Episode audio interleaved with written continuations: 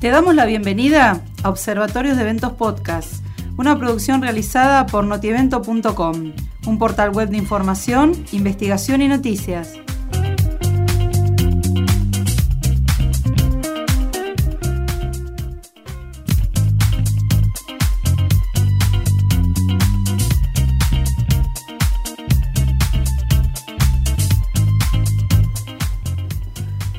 Hola, hoy vamos a conversar del post-evento. Venimos con esta trilogía, el antes, el durante y el después. Seguimos acá con Maga, seguimos con Sonia. Y Caro.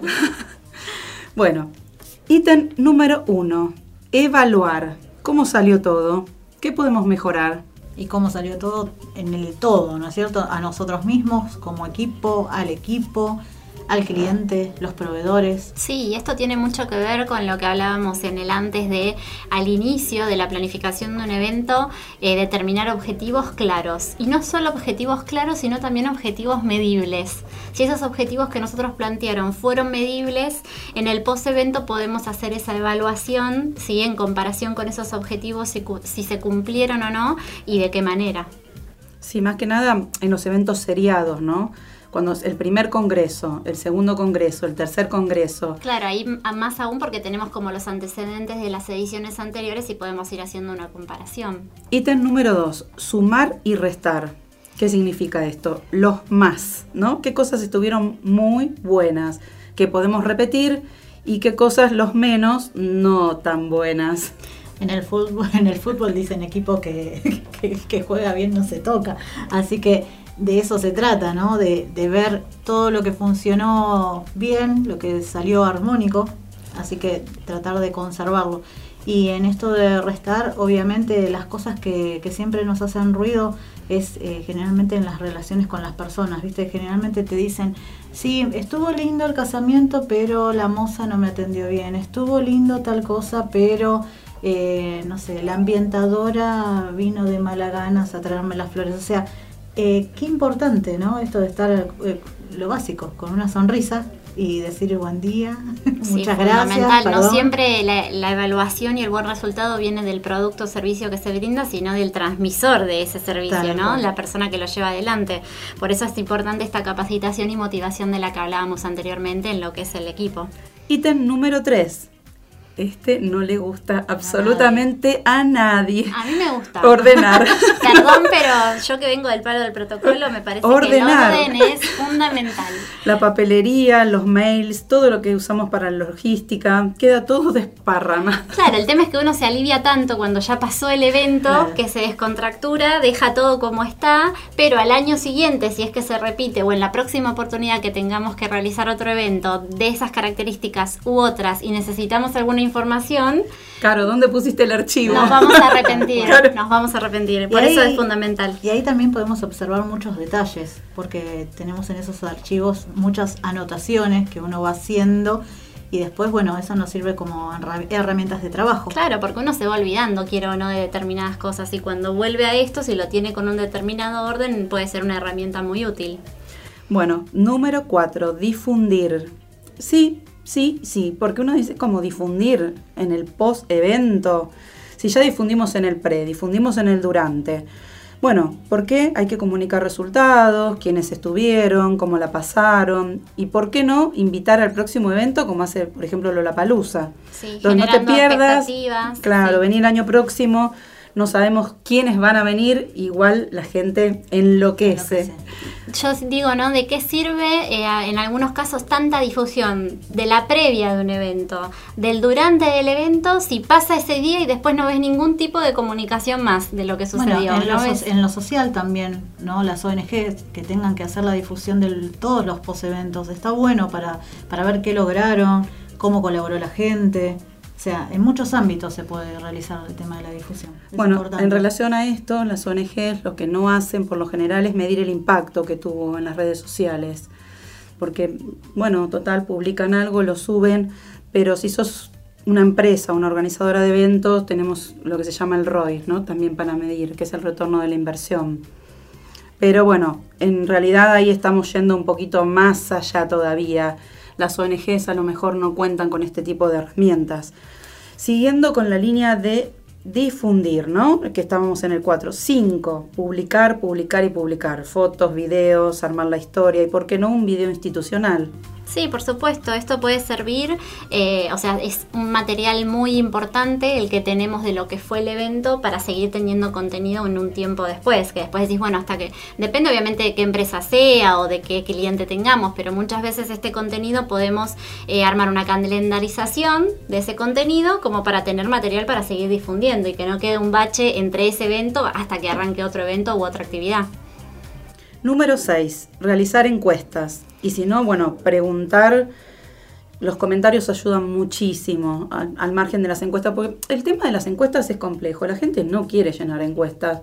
Permanentemente nos llegan al mail, qué le pareció, qué tal que estuvo, cómo lo atendimos le gustó el evento, pero mm, si no me dan algo. No, es muy difícil que la gente se tome los dos, tres minutos para contentar una encuesta eh, luego de un evento. Una forma de hacerlo que, que sé que se utiliza y a veces funciona es que a lo mejor en determinados eventos en donde se manda un certificado de asistencia o de participación por mail, se manda el certificado cuando se haya respondido la encuesta. Entonces esa es una buena forma a lo mejor de asegurarse respuestas y es que están interesados en tener el certificado. En eventos no tan convencionales como hablábamos de recién de los sociales, eh, quizás, no sé, en el teatro, eh, a la salida de la obra, siempre puede haber una persona preguntándole a la gente, la gente te cuenta todo, te dice, esto me gustó, esto no me gustó, y Pero tiene que ser ahí, en ese momento. atacar en no vengas a preguntarle tres días después porque ya no se acuerdan nada, no tienen ganas de responder. Bueno, y al margen, los comentarios ayudan, ¿no? Ayudan mucho, pero también están las personas malintencionadas es un arma de doble filo, sí, sí, sobre todo porque hay, en redes sociales hoy en día hay gente que, que, realmente tiene malicia, creo yo, porque hay comentarios muy buenos y hay otros que te, te pueden destrozar y no siempre están justificados esos comentarios, entonces también hay que, que saber llevarlo, pero lo importante en redes sociales es no eliminar comentarios, o sea, jamás, siempre responder de la mejor forma, pero nunca eliminar comentarios. Número 7. Armar la base de datos y los contactos. Bueno, súper importante es Datos, datos y más datos. O sea, estamos en la era del Big Data, ¿no? Hoy se paga por esto, imagínate. Así que es, es, importante armar una buena base de datos de todo lo que queda. Incluso en, cuando hablábamos en el episodio anterior de la falta de presupuesto, ¿no? A veces para organizar un evento.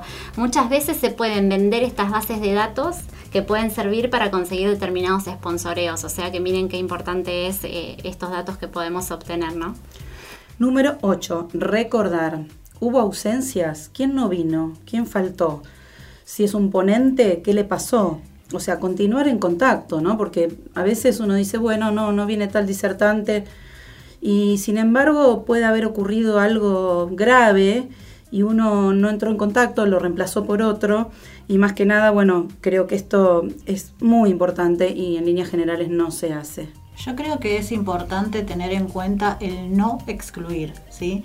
O sea, eh, desde ese punto, eh, en esto de que hablábamos en el episodio anterior de la experiencia, saber que la experiencia va a continuar, ¿sí? Y que la gente que eh, concurra o no concurra al evento tiene que ser parte de ello, o sea, tiene que ser parte del evento, se tiene que sentir así. Entonces, en el no, en el no excluir lo que hacemos es, bueno, no, no pudiste concurrir al evento, interiorizarnos, qué pasó, qué no pasó, se sintió cómodo, la, invitación le llegó en tiempo y en forma, o sea, hacer como un seguimiento. Sí, más que nada con los influencers, ¿no? Porque muchas veces uno los invita, no vienen y si lo, uno lo vuelve a contactar después del evento y decir, me hubiera encantado que, que estuvieras con nosotros, es un placer tenerte la próxima vez. Eh, cómo te podemos ayudar, queremos contar contigo, ese tipo de cosas que, también este, suman un valor agregado. Interiorizarse en la persona, sobre todo. Claro. Número 9, analizar costos, gastos, tenemos que hacer un informe, esto tampoco nos gusta demasiado. esto sí que no. No, no, me pregunta, ¿cuánto fue el costo total del evento? No sé. No, nos gusta, pero hay que hacerlo. Diría paso. Hay que hacerlo. hay que anotar todo. Sí, por supuesto, así como en su momento con el presupuesto se hizo una proyección de gastos, también se habrá hecho una proyección de ingresos, hay que ver si los gastos fueron los que se planificaron, si los ingresos son los que se esperaban y bueno, hacer un balance de eso, nos guste o no. Número 10 Sistematizar. armar una carpeta en Google Drive, Dropbox, o sea, todo lo que ayude para el próximo evento, la presentación de los oradores, los agradecimientos, porque por lo general después lo tenemos que volver a hacer. Exactamente. no? Armar manuales, instructivos, todo lo que nos pueda servir. Los reglamentos. Exacto. Bueno, hay muchísimas cosas más. Pero por último, bueno, agradecer, agradecer, agradecer, ¿no? Acá es como un 10 bis a los sponsors, a los invitados, mediante visitas, mediante regalos, mensajes. Nosotros desde la cátedra eh, con las profes siempre tratamos de que los chicos hagan hincapié en la redacción. Es muy importante que a todas estas personalidades les llegue una buena carta ¿sí? de agradecimiento y que esté bien redactada. Bueno, y agradecimiento a nuestros oyentes. Nos vamos al coffee break.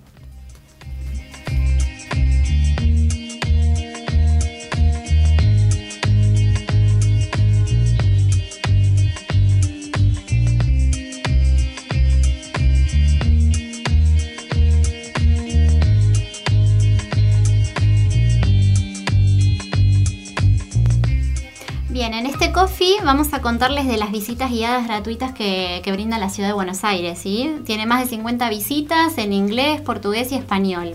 Algunas de las cuales les queremos comentar son, por ejemplo, Arte Urbano en Saltelmo, el primer sábado del mes a las 11 y el cuarto martes a las 15. Después tenemos visita guiada nocturna en Avenida Alviar cada tercer viernes del mes a las 20 horas.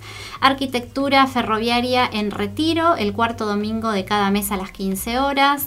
Arquitectura, rascacielos, porteños, el cuarto martes de cada mes a las 15.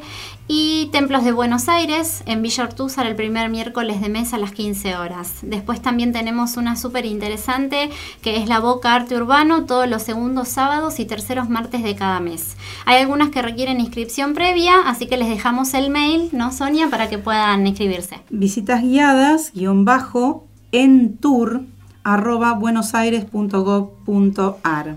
Son súper interesantes estas visitas, así que todos aquellos que tengan ganas y tiempo de hacerlas es muy enriquecedor, se las recomendamos. Bueno, muchas gracias por acompañarnos. Gracias, a vos por invitarnos. Gracias por compartir las experiencias y disfruten